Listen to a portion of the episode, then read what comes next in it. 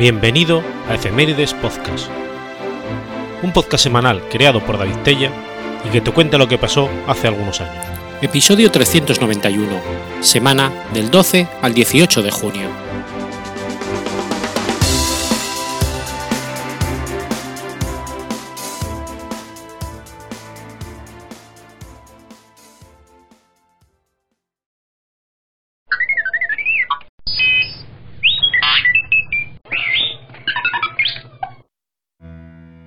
12 de junio de 1806.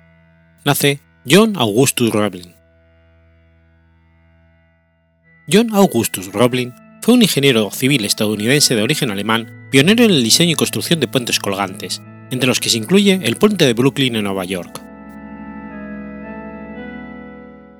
Hijo de Christoph Polycarpus Roebling, modesto propietario de una tienda de tabaco, Roebling recibió su primera educación en el gimnasio de su ciudad natal, Mulhausen, dando muestras tempranas de su talento para las matemáticas y las ciencias.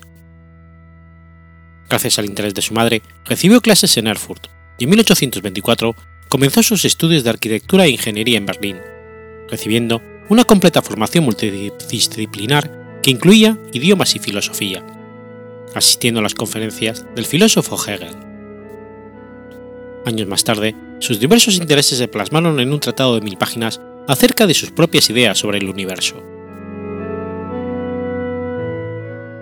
En 1829, tras un contrato de cuatro años dedicado a la construcción de calzadas militares en Westfalia, estaba preparando su tesis final para titularse como ingeniero, pero nunca llegó a presentarla. Impulsado por la penuria provocada en Prusia por las guerras napoleónicas, llegó a los Estados Unidos en 1831, acompañado por su hermano Karl y por el utopista tecnológico Johann Adolphus Etzler, del que se separaría muy pronto, tras emprender en el condado de Walter un asentamiento alemán, llamado Sachsenburg, donde todavía se conservaría la casa de Roblin.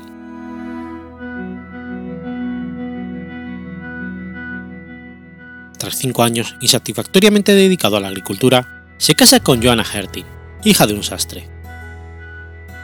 Con el nacimiento de su primer hijo y la muerte de su hermano, Roblin volvió a interesarse por la ingeniería, coincidiendo con el creciente auge de la construcción de infraestructuras de transporte en Estados Unidos, trabajando en la mejora de canales y en las obras del ferrocarril. Ya en 1840 se puso en contacto con el ingeniero Charles Ellet Jr., ofreciéndole su colaboración para el diseño de un puente colgante cerca de Filadelfia. Conocedor de los problemas con las maromas de cáñamo para el remolque de barcazas y con la idea de sustituirlas por un material más duradero, Roebling comenzó a fabricar cable de acero en su granja de Sachsburg en 1841.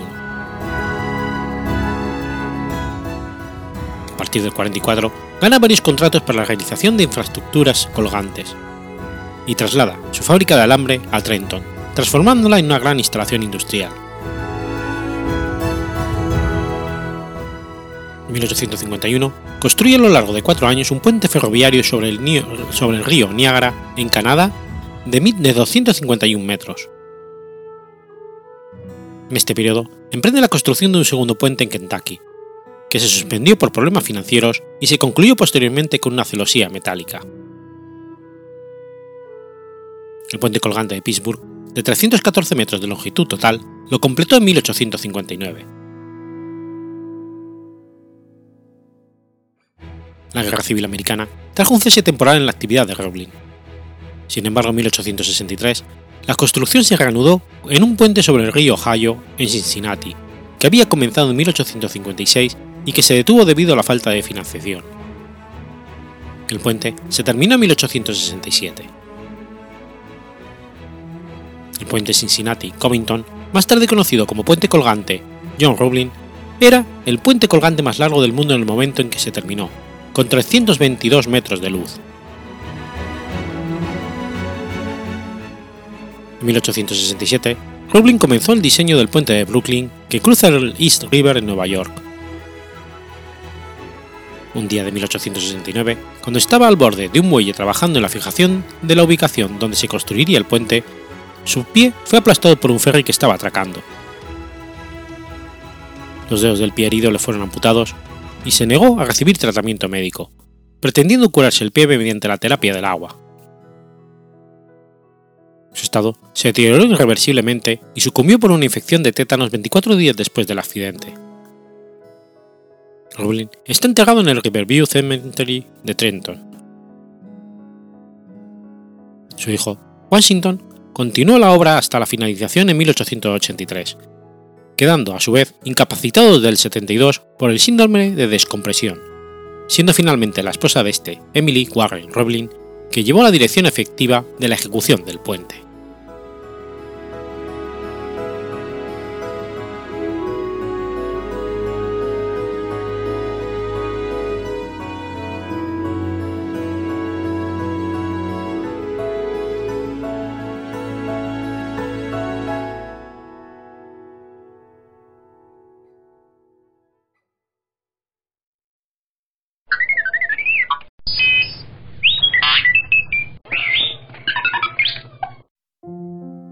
13 de junio de 1901. Muere Leopoldo Alas Clarín.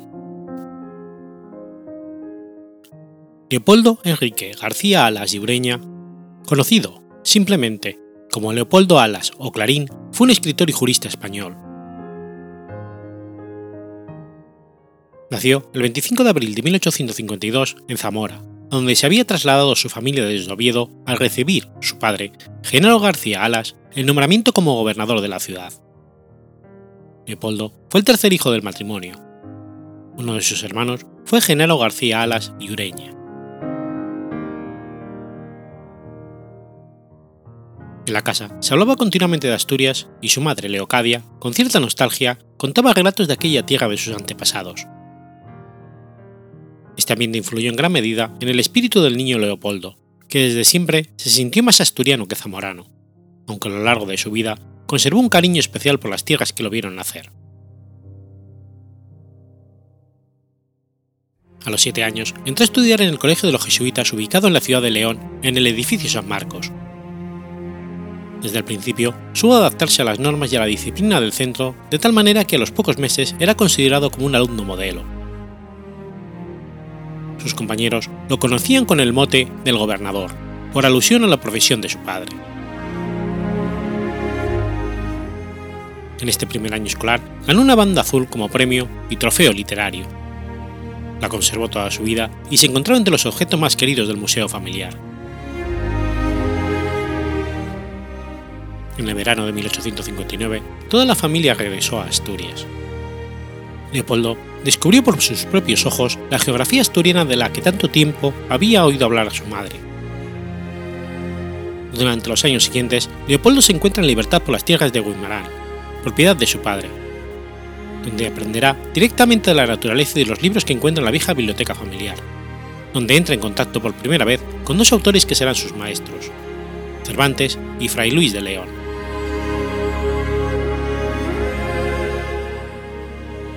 El 4 de octubre de 1863, a la edad de 11 años, Leopoldo ingresa en la Universidad de Oviedo en lo que se llamaba estudios preparatorios, matriculándose en las asignaturas de latín, aritmética y doctrina cristiana. El curso lo terminó con la nota de sobresaliente y la adquisición de tres buenos amigos, Armando Palacio Valdés, Tomás Tuero y Pío Rubín. Tras terminar sus estudios en la universidad, el futuro Clarín se trasladó al Madrid de la mitad del siglo XIX para hacer el doctorado, alojándose en una posada de la calle Capellanes. Allí encontró a sus amigos de la capital asturiana, Tuero, Palacio Valdés y Rubín, grupo que se dio a conocer como los de Oviedo, en la cervecería inglesa de Madrid, donde se reunía la tertulia que acabaría nombrando el Billis Club.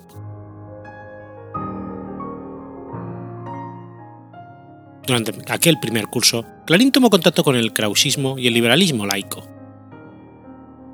Años atrás, el jurista, pedagogo y filósofo Julián Sanz del Río que había sido discípulo en Alemania de Karl Krause, había traducido e introducido en España la filosofía del krausismo.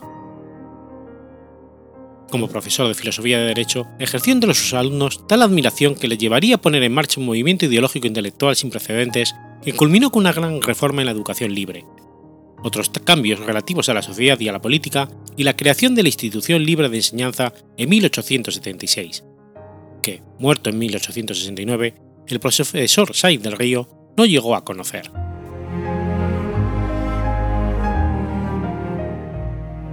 En marzo de 1875, Antonio Sánchez Pérez fundó un periódico con el nombre del Solfeo, el 5 de julio entraron en su redacción unos cuantos jóvenes, entre ellos Leopoldo Alas.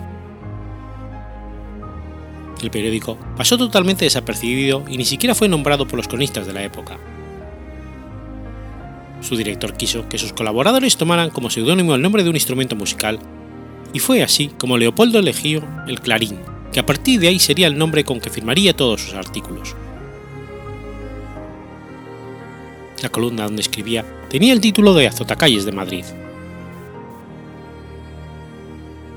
El 2 de octubre de 1875, el escritor firmó por primera vez como Clarín, y de esta forma, Leopoldo Alas entró en la vida literaria de la época, y desde su columna empezó a lanzar duras críticas llenas de ironía contra la clase política de la Restauración.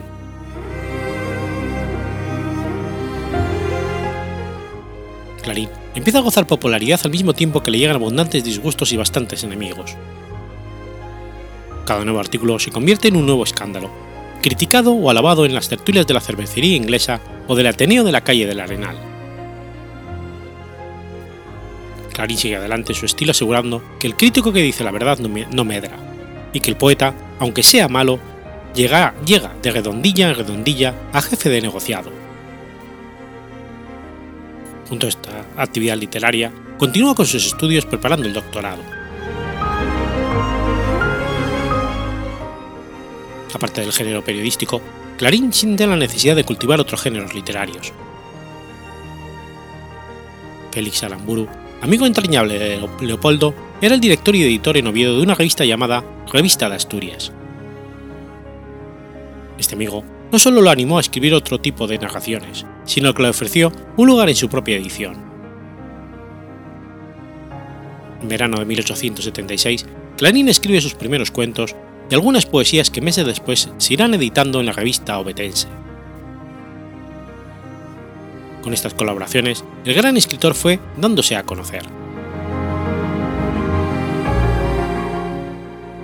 El 1 de julio de 1878 obtuvo Leopoldo Alas el título de doctor en Derecho Civil y Canónico con la calificación de sobresaliente. Presentó su, su tesis doctoral sobre el tema del derecho y la moralidad en cuya edición puede verse la dedicatoria, a don Francisco Giner del Río, su sincero amigo y reconocido discípulo. Es el primer libro de Leopoldo que sale de una imprenta y el único que no aparece con seudónimo Clarín.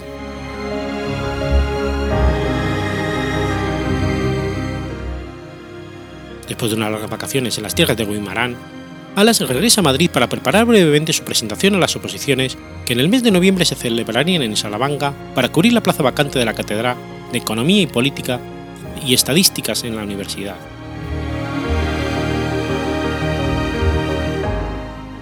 Los sucesivos ejercicios fueron un continuo éxito para Leopoldo, y hasta obtuvo el primer lugar en la terna de oposiciones. De estos éxitos se ocuparon los periódicos de Madrid y la noticia se dio también en la revista de Asturias. Pero hubo un obstáculo grave para el éxito definitivo.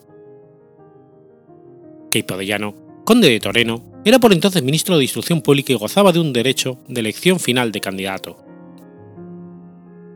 El conde de Toreno había sido blanco de las terribles sátiras de Clarín en el solfeo, cosa que nunca olvidó y desposeyó a Clarín de la cátedra ganada, en beneficio del número 2 de la terna de oposiciones, el señor Mantecón. Leopoldo Alas escribió una carta abierta de protesta al ministro. Cuatro años más tarde, la revista de Legislación y Jurisprudencia publicó, en desagravio y con todos los honores, el trabajo que Clarín había presentado en las oposiciones de Salamanca bajo el título Programa Analítico de Economía Política y Estadística. En el 82, fue para Clarín un año de suerte. El 12 de julio pudo leer en la Gaceta Oficial su nombramiento para la Cátedra de Economía Política y Estadística concedida para la Universidad de Zaragoza, y el 29 de agosto tuvo lugar su boda con Onofre García Argüelles, en la localidad asturiana de La Laguna, en el palacio de la familia García Argüelles.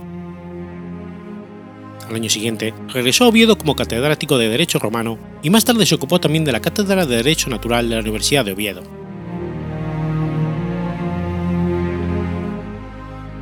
Se decía entre sus contemporáneos que para conocer a Clarín era necesario asistir a su cátedra de Derecho Natural. Según sus propias palabras, era partidario de sugerir a sus alumnos un hábito de reflexión mejor que enseñar una ciencia secas, y no se conformaba con enseñar una serie de preceptos a aplicar en el futuro. Sus lecciones solían empezar con un precepto de Justiniano y continuaban con citas del Quijote o de Santa Teresa, para terminar con Tolstoy, Renan o San Francisco de Asís. Muchos de sus alumnos no llegaban a entender este sistema y acusaban a Clarín de ser un hueso. Clarín estimaba a sus alumnos cuando eran capaces de entender el espíritu de sus enseñanzas antes que la letra. Tenía un sentido de justicia muy severo a la hora de calificar y nunca aceptó un soborno ni recomendaciones. Se le acusaba de carecer de ningún tipo de benevolencia. Durante los ratos libres que le dejaba la cátedra de la universidad, Clarín escribía artículos para los periódicos El Globo, La Ilustración y Madrid Cómico. 1881 se publicó el libro Solos de Clarín, que recogió los artículos de crítica literaria. El prólogo es de Echegaray. Ese mismo año, en el mes de octubre publica en la Ilustración Gallega y Asturiana el artículo La Universidad de Oviedo, en el que hace un elogio al claustro restaurado y formado por los profesores de Builla, Aramburu y Díaz Ordóñez, entre otros.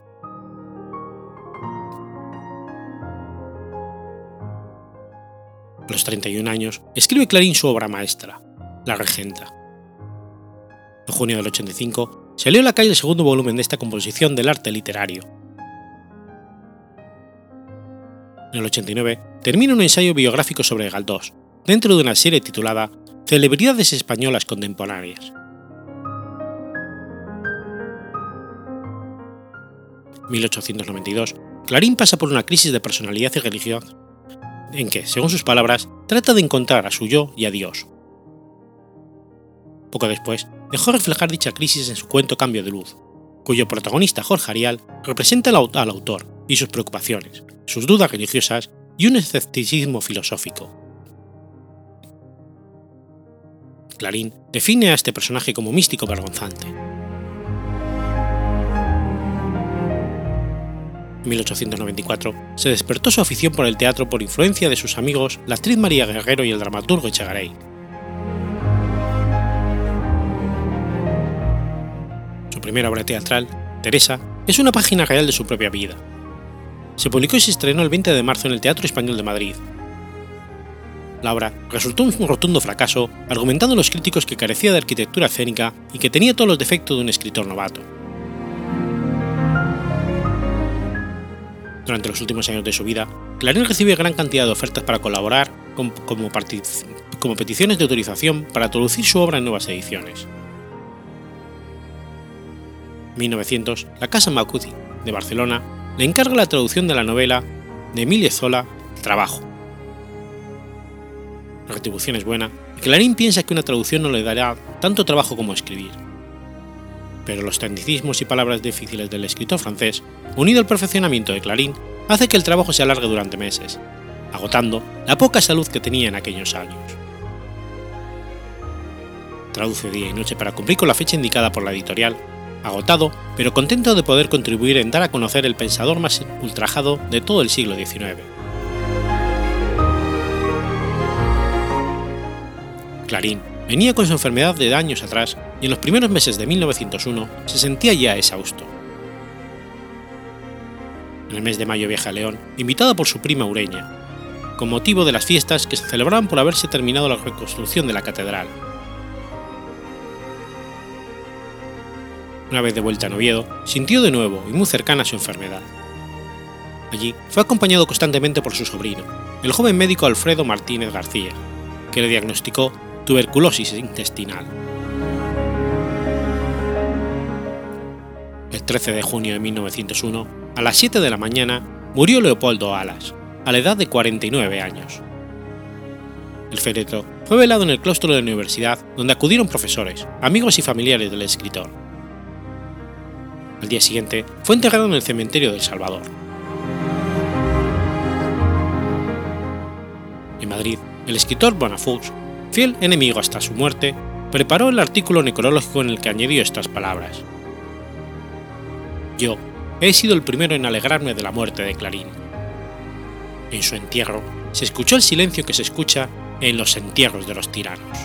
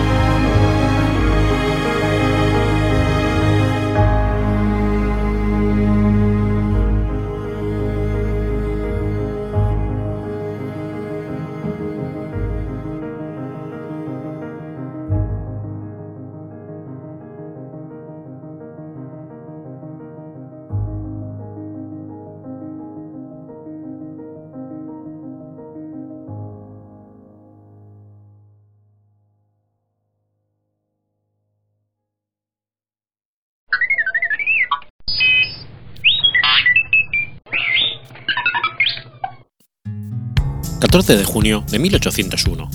Nace Herbert Kimball. Herbert Chase Kimball fue un líder de los primeros movimientos de los santos de los últimos días. Sirvió como uno de los doce apóstoles originales de la temprana Iglesia mormona y como primer consejero de Brigham Young en la primera presidencia de la Iglesia de Jesucristo de los Santos de los Últimos Días, desde 1847 hasta su muerte.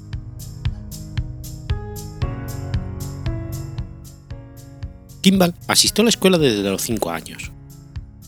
Su padre sufrió la pérdida de sus inversiones debido al embargo que precedió a la guerra de 1812, con lo cual su familia dejó Vermont y se trasladó al oeste, eventualmente estableciéndose en West Bromfield, Nueva York, alrededor de 1811.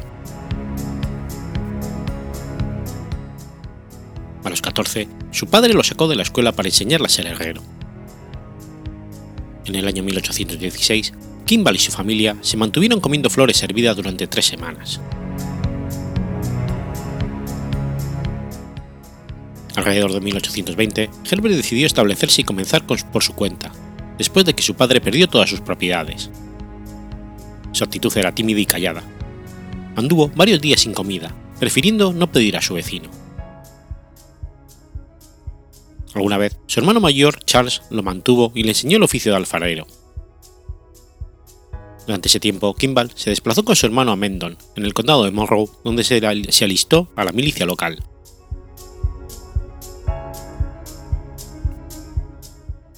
En 1822 se casa con su primera esposa y poco después adquiere el negocio de alfarería de su hermano. Durante 10 años, Kimball trabaja como alfarero durante el verano y como herrero durante el invierno. También hizo labores en el cortado de la madera y el despeje de la tierra, Mientras tanto, acumuló 5 acres y medio de tierra donde construyó una casa y un granero, y sembró un huerto. En 1823, Kimball recibe los tres primeros grados en francmasonería en la logia de Victor Flats, Ontario County, en Nueva York. En 1824, él y otros cinco enviaron una petición al Capitolio en Canadagua Nueva York, para recibir los grados de Real Arco de la Masonería del Rito de New York. Sus peticiones fueron aceptadas, pero según informó Herbert, el partido antimasónico incendió el Capitolio en Canadagua.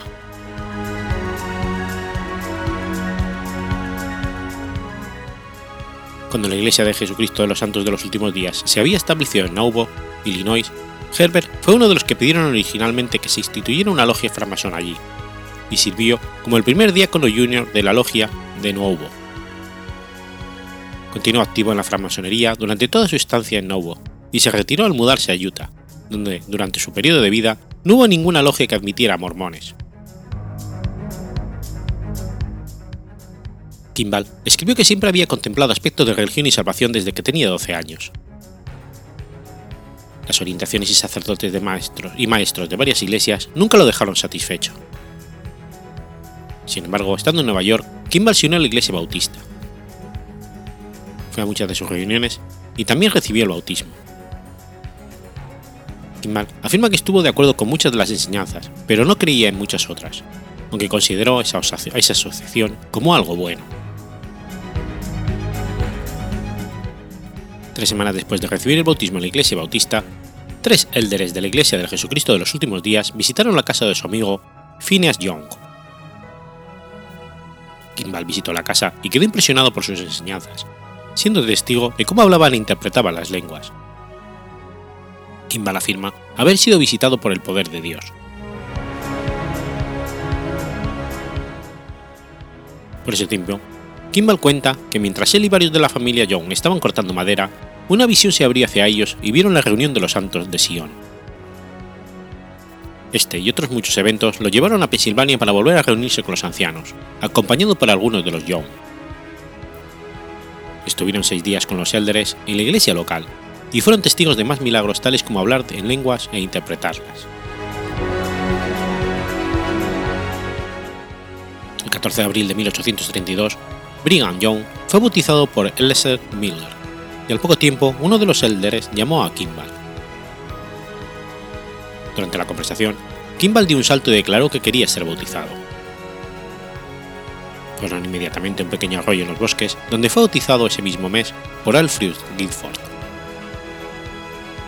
Tras la confirmación, el elder le ofreció darle el sacerdocio, pero Kimball lo rechazó, pues sintió que no estaba listo.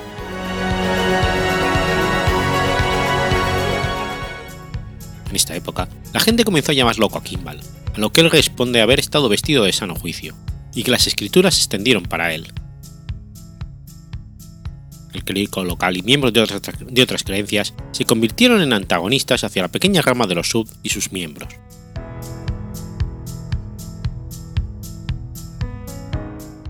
Poco tiempo de su bautismo, Kimball comenzó a hacer proselitismo en las áreas vecinas con Joseph y Brigham Young que realizaron varios bautismos y construyeron ramas de la iglesia. En 1833, Kimball trasladó su familia a la iglesia sede en Kildare. Marchó con el campamento de Sion en 1834. Y desde el 32 al 40, Kimball realizó, realizó ocho misiones para la iglesia, cada una de las cuales requería que estuviera alejado de su familia.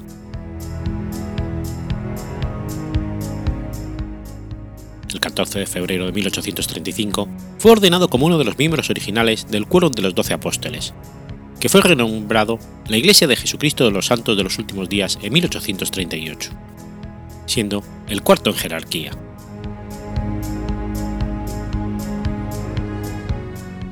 Joseph Smith llamó a Kimball para liderar un grupo de misioneros en Inglaterra en 1837 cuando Kimball dejó Estados Unidos al año siguiente, unas 1.500 personas habían sido bautizadas. La misión comenzó a trabajar en Preston, Lancashire. Tras algunos bautismos, se expandieron a River Valley.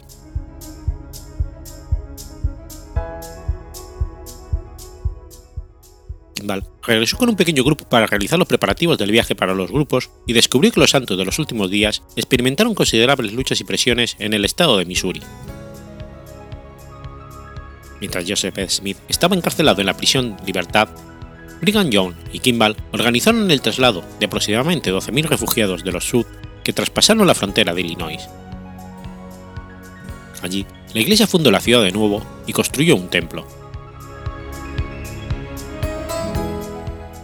Tras el asesinato de Joseph Smith en 1844, la sucesión del liderazgo de la iglesia fue un tema decisivo. Brigham Young mantenido como la cabeza del quórum de los doce apóstoles, llevó a la mayoría de los miembros de la iglesia a Iowa y eventualmente a Salt Lake Valley. Kimball era el siguiente en la línea de liderazgo del quórum y fue llamado para la nueva primera presidencia en 1847.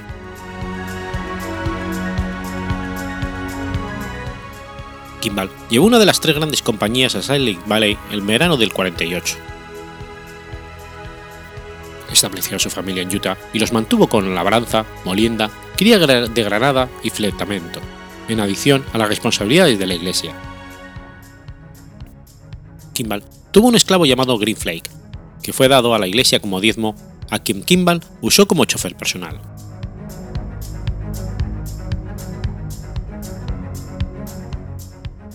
Cuando se organizó el gobierno provisional del propuesto Estado de Deseret en la primavera de 1849, Kimball fue nombrado jefe de justicia y teniente gobernador. Además, sirvió en la Cámara Alta de la Legislatura Territorial de Utah desde el 51 al 58. Fue presidente del Consejo durante el comienzo de la sesión en marzo del 51 y luego miembro regular.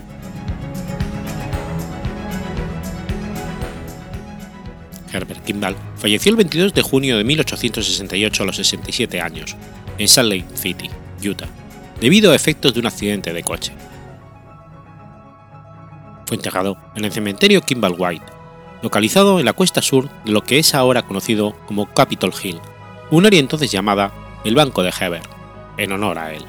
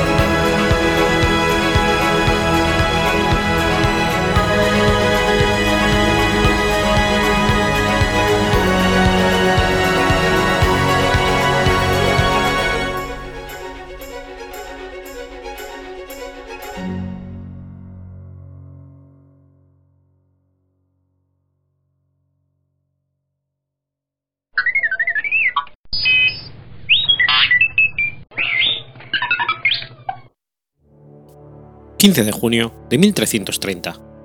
Nace Eduardo de Bustock. Eduardo de Bustock, llamado el Príncipe Negro, fue el primogénito del rey Eduardo III de Inglaterra y su esposa, la condesa Felipe de Henao, y padre del rey Ricardo II de Inglaterra.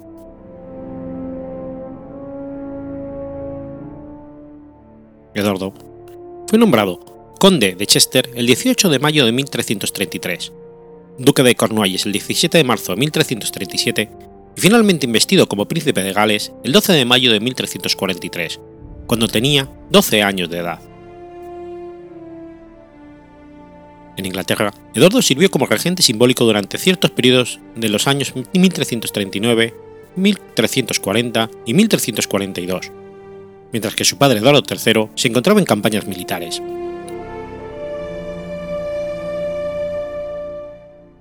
Eduardo se había criado con su prima Juana, la bella doncella de Kent. Eduardo obtuvo permiso para el matrimonio del Papa Inocencio VI y dispensa para casarse con una pariente de sangre, como había ocurrido con sus padres, Eduardo III y Felipa de Henao, que eran primos segundos. Se casó con Juana el 10 de octubre de 1361 en el castillo de Windsor. El matrimonio causó algo de controversia, principalmente debido a la revesada historia marital de Juana y al hecho de que el matrimonio con una inglesa desperdiciaba una oportunidad de formar una alianza con una potencia extranjera.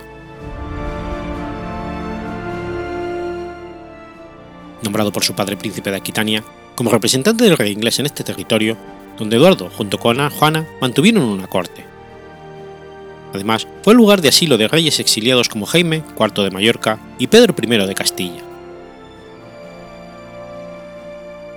Este último, derrocado por su medio hermano Enrique de Trastámara, ofreció a Eduardo el señorío de Vizcaya en 1367 a cambio de su ayuda para recuperar el trono. Eduardo salió victorioso en la batalla de Nájera, en la que derrotó a los ejércitos combinados de Francia y Castilla, mandados por Bertrand du Clay.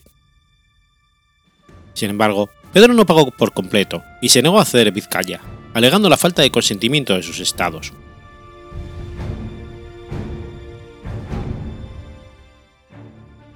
Eduardo vivía en un siglo de decadencia para la ideal de la caballería.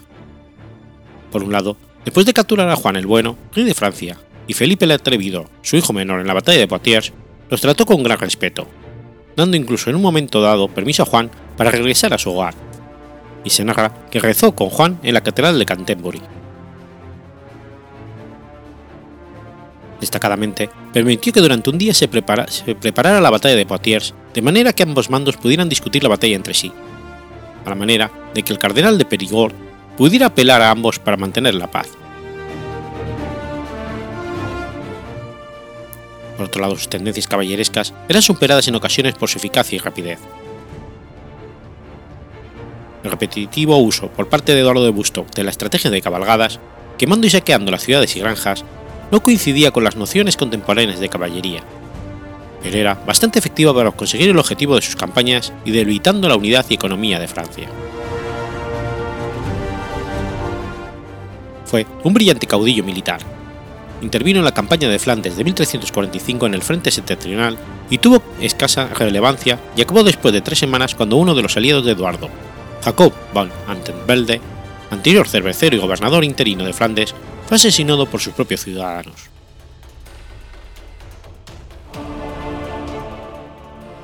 Intervino en el sitio de Calais, durante el cual los habitantes sufrieron enormemente y se vieron reducidos a comer perros y ratas, el asedio dio lugar al control personal y vasallático de los ingleses sobre el norte de Francia antes de la paz temporal debida a la peste negra.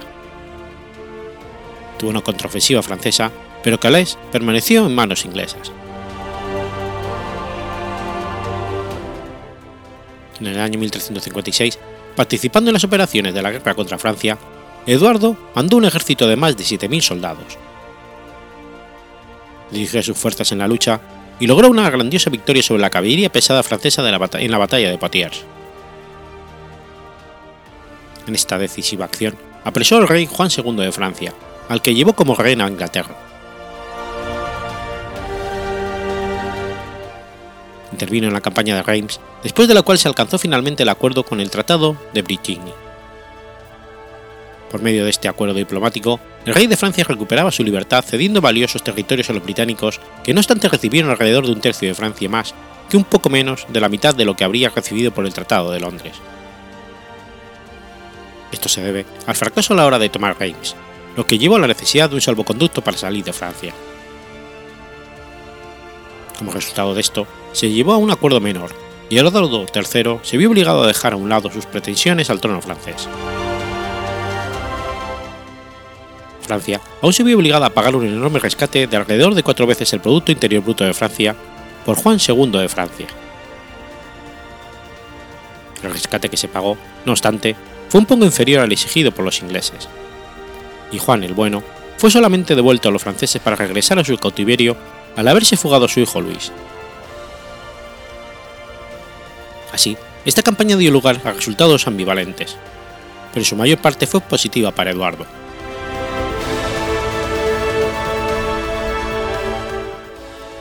Más adelante, traslada su residencia a Castilla. Se vincula políticamente con el rey Pedro I y juntos luchan contra Enrique de Trastámara, aliado de Carlos V de Francia.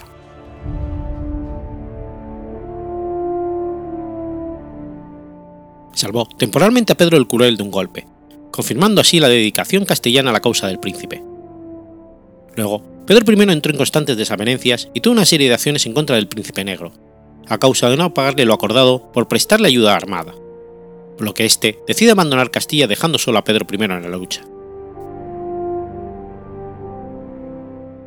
Como resultado del asesinato de Pedro, el dinero del príncipe invirtió en el esfuerzo de guerra no le rindió beneficio, y Eduardo quedó en la práctica bancarrota. Esto obligó a agravar a Aquitania con fuertes impuestos para aliviar los problemas financieros de Eduardo, lo que llevó a un círculo vicioso de resentimiento en Aquitania y la represión de este resentimiento por Eduardo. Carlos el Sabio, rey de Francia, supo aprovecharse de este resentimiento contra Eduardo en Aquitania. Sin embargo, el príncipe se convirtió temporalmente en el señor de Vizcaya.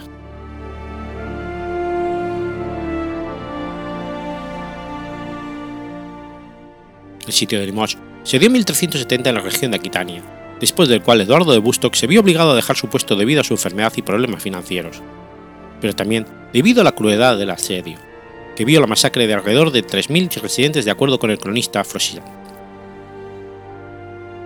Sin el príncipe, el esfuerzo de guerra inglés contra Carlos el Sabio y Bertrand du Guesclin estaba destinado al fracaso. El hermano del príncipe, Juan de Gante, no estaba interesado en la guerra con Francia, sino más bien en la guerra de sucesión en Castilla.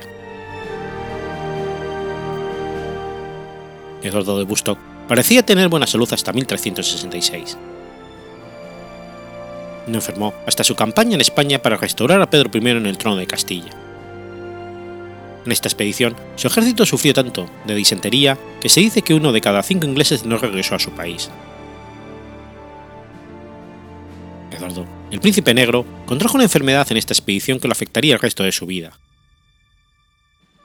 Está generalmente admitido que contrajo disentería amébica, pero algunos se manifiestan en contra de esta creencia por considerar que no podría haber seguido viviendo 10 años luchando contra la disentería. Otros diagnósticos posibles son edema, nefritis, cirrosis o una combinación de estas enfermedades. Su enfermedad le impidió continuar en el campo de batalla. En 1371, la salud de Eduardo declinó hasta el punto de que sus médicos le aconsejaron abandonar Burdeos y no regresar a Inglaterra. Después de hacer mucha dieta y descanso en Inglaterra, el príncipe tuvo cierta mejoría. En 1372 navegó con, el, rey Eduardo III, pero fracasó a la hora de alcanzar la costa francesa debido a los vientos contrarios. Tras esta expedición fracasada, la salud del príncipe declinó drásticamente. Eduardo falleció en el Palacio de Westminster el 8 de junio de 1376, a los 45 años de edad. Pidió ser enterrado en la cripta de la Catedral de Canterbury y se preparó allí una capilla para él y su esposa Juana, condesa de Kent. Actualmente es la capilla protestante francesa y contiene en la bóveda representación de su rostro y los escudos de los dos. Su tumba está formado por una efigie de bronce bajo un baldaquín representando la Santísima Trinidad con sus logros heráldicos colgando sobre el baldaquino.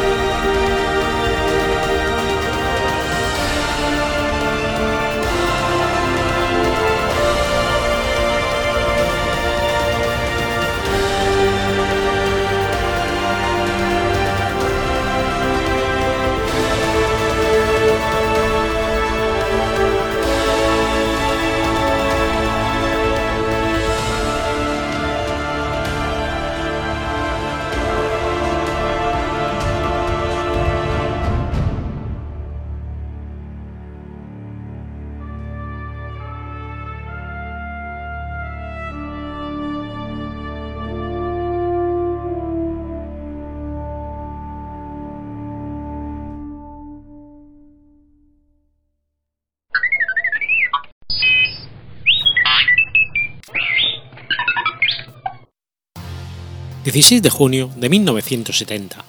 Muere Sidney Chapman. Sidney Chapman fue un matemático y geofísico anglo-estadounidense. Estudió en el Royal Technical Institute de Salford, hoy en día la Universidad de Salford, y en las universidades de Manchester y Cambridge, donde se especializó en matemáticas.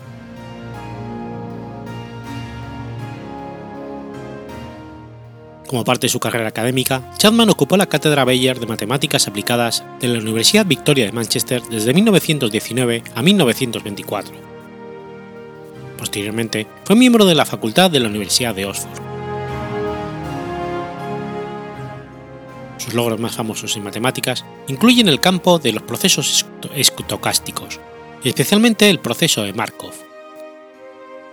En su estudio de los mismos y sus generalizaciones Chapman y el ruso Andrei Kolmogorov desarrollaron independientemente el conjunto fundamental de igualdades conocido como ecuación Chapman-Kolmogorov.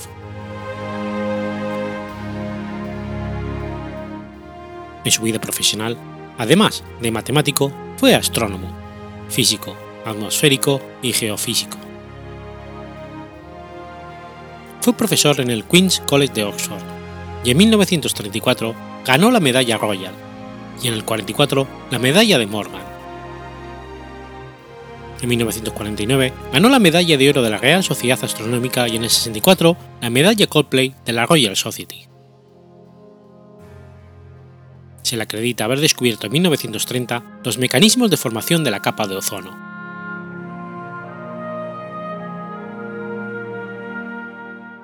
Tuvo frecuentes relaciones con geofísicos alemanes como Ludwig Biermann, Hans Hertel Gerhard von Schaulen, Adolf Schmidt y especialmente Julius Bartels.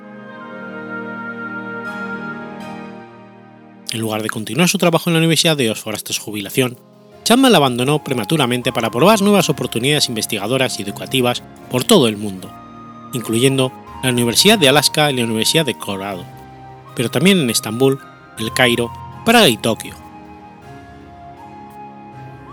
Murió en Boulder, Colorado, en 1970 a los 82 años.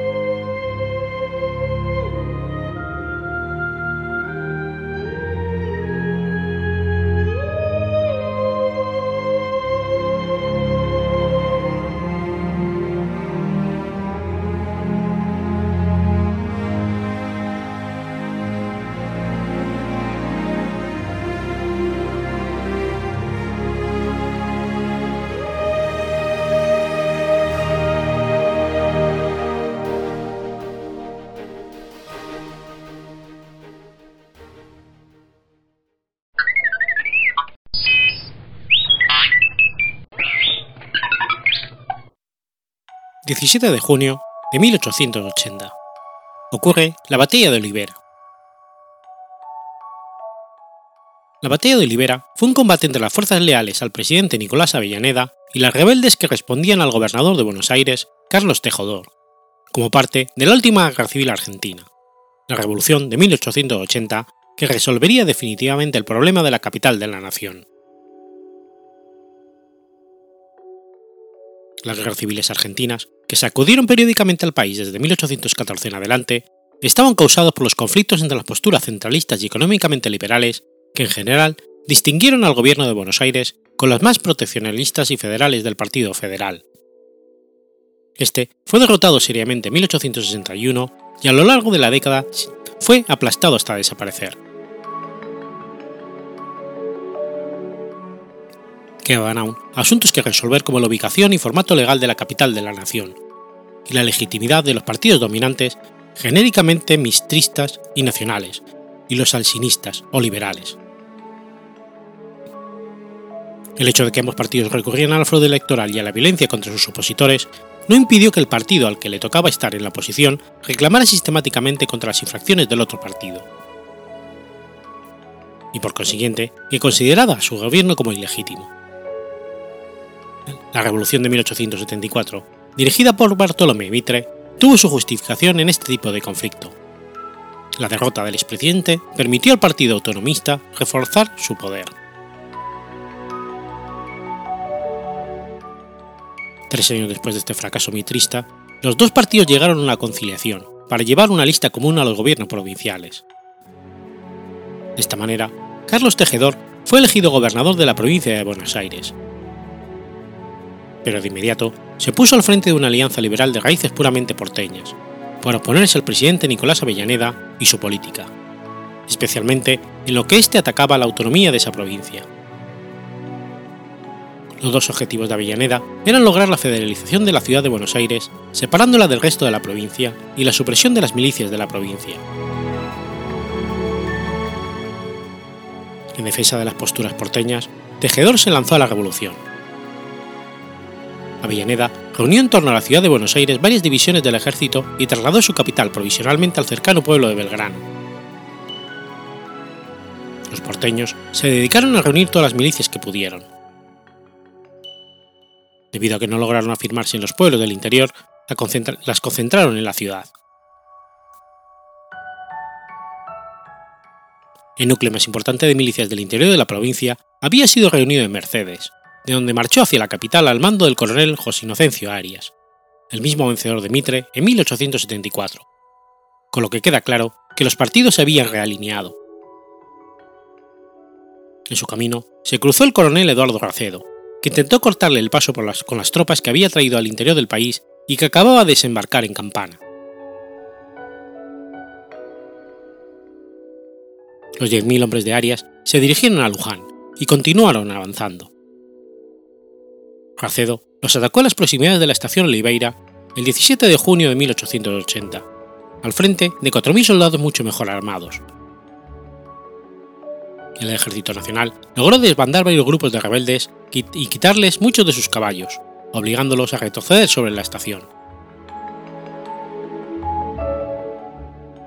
Arias había enviado contra los hombres de Racedo a casi toda su caballería, muy numerosa pero menor en número que su infantería, para proteger la operación de embarque de sus tropas en el ferrocarril. Cuando el jefe nacional logró llegar a la estación, casi todas las fuerzas porteñas se habían partido en varios trenes de modo que Racedo logró quedar dueño del campo de batalla, pero no pudo impedir a Arias llevar sus hombres al interior de la ciudad.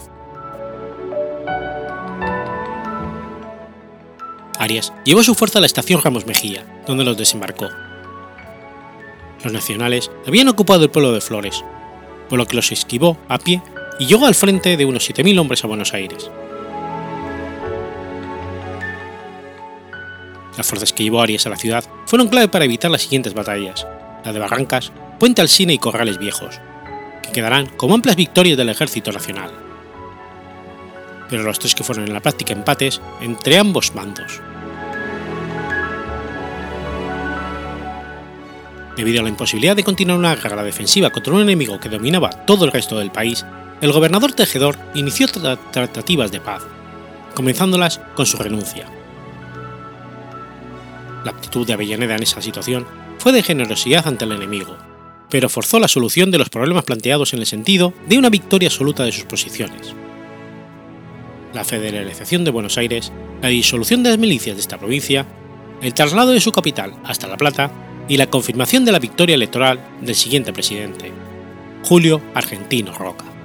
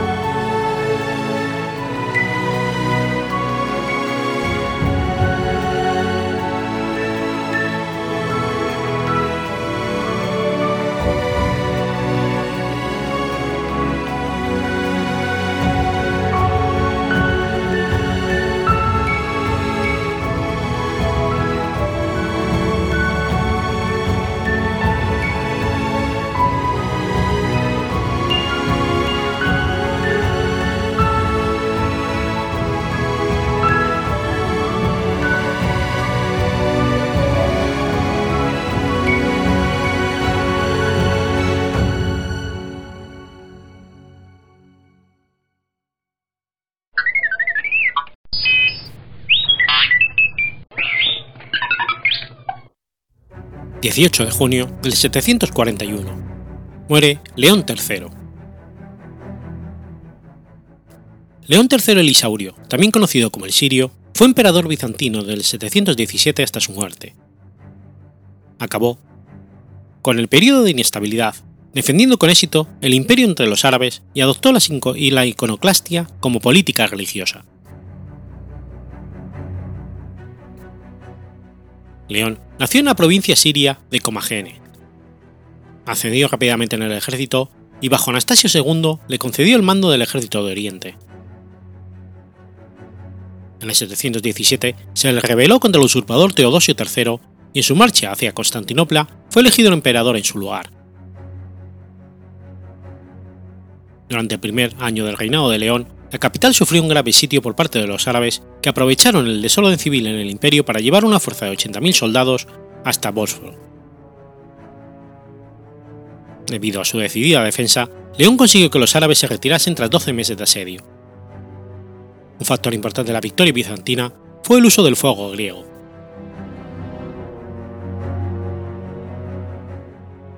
León entró en Constantinopla el 25 de marzo del 717 y forzó la abdicación de Teodosio III, convirtiéndose en emperador como León III. El nuevo emperador se vio obligado inmediatamente a atender el segundo asedio árabe de Constantinopla, que comenzó en agosto del mismo año. Los árabes eran fuerzas omeyas enviadas por el califa Suleimán ibn Ab al-Malik, que servía a las órdenes de su hermano Maslama ibn Ab al-Malik había aprovechado la discordia civil en el Imperio bizantino para llevar una fuerza de 80.000 a 150.000 hombres a una enorme flota del Bósforo. Los cuidadosos preparativos, iniciados tres años antes bajo Anastasio II, y la tenaz resistencia opuesta por León agotaron a los invasores. Un factor importante de la victoria de los bizantinos fue el uso del fuego griego. Las fuerzas árabes fueron también víctimas de los refuerzos búlgaros que llegaron para ayudar a los bizantinos. León estaba aliado con los búlgaros, pero el cronista Teofanes el Confesor no está seguro de si seguían sirviendo bajo Terbel de Bulgaria o su sucesor Korsmesi de Bulgaria. Incapaces de continuar el asedio ante la embestida búlgara y la impenetrabilidad de las murallas de Constantinopla y sus propias provisiones agotadas, los árabes se vieron obligados a abandonar el asedio en agosto del 718. El propio Sulimán había muerto el año anterior y su sucesor, Umar II, no intentaría otro asedio. El asedio había durado 12 meses. Tras liberar así al imperio de una amenaza que puso en peligro su existencia, León se dedicó a consolidar su administración, que había sufrido durante los anteriores años de anarquía aseguró también sus fronteras invitando a colonos eslavos a instalarse en regiones despobladas y restaurando la eficiencia del ejército. Cuando los árabes volvieron a atacar en el 726 y en el 739, fueron derrotados decisivamente en la batalla de Acoronia. Sus reformas civiles supusieron la eliminación del sistema de prepago de impuestos, que imponía la carga fiscal sobre los grandes terratenientes, la conversión de los siervos en una clase de arrendatarios libres y la remodelación del derecho de familia y el derecho marítimo. Todas estas medidas que se incorporaron al nuevo código en el 740 encontraron una cierta oposición por parte de la nobleza y el alto clero. Pero la reforma legislativa de mayor peso llevada a cabo por León está relacionada con cuestiones religiosas, en concreto con la iconoclastia. Tras un intento aparentemente exitoso de obligar al bautismo de todos los judíos y montanistas del imperio, León decretó una serie de edictos contra el culto de las imágenes que fue llamada la Reforma Iconoclasta, o Reforma Iconoclástica. Esta prohibición de una costumbre, que sin duda había dado lugar a todo tipo de abusos, parece haber estado inspirada por un deseo genuino de mejorar la moral pública, y obtuvo el apoyo de la aristocracia oficial y un sector del clero pero una gran mayoría de los teólogos y casi todos los monjes se opusieron a estas medidas con firme hostilidad, y en la parte occidental del imperio el pueblo rechazó obedecer el edicto. En Grecia se, desató una revuelta, basada sobre todo en la cuestión religiosa, que fue aplastada por la flota imperial, y dos años después, León suprimió la oposición abierta en la capital al destituir al patriarca de Constantinopla, Germán. En Italia, la actitud desafiante de los papas Gregorio II y Gregorio III en la cuestión del culto de las imágenes condujo a una extremada disputa con el emperador. Gregorio III reunió varios concilios en Roma con el fin de anatemizar y excomulgar a los iconoclastas.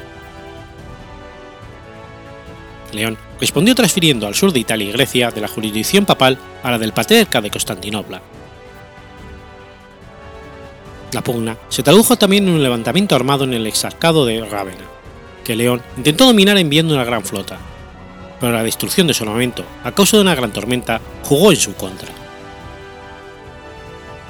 Finalmente sus súbditos al sur de Italia incumplieron sus edictos religiosos y la provincia de Rávena se escindió del imperio. León III murió de hidropesia el 18 de junio de 741 y fue enterrado en la iglesia de los Santos Apóstoles.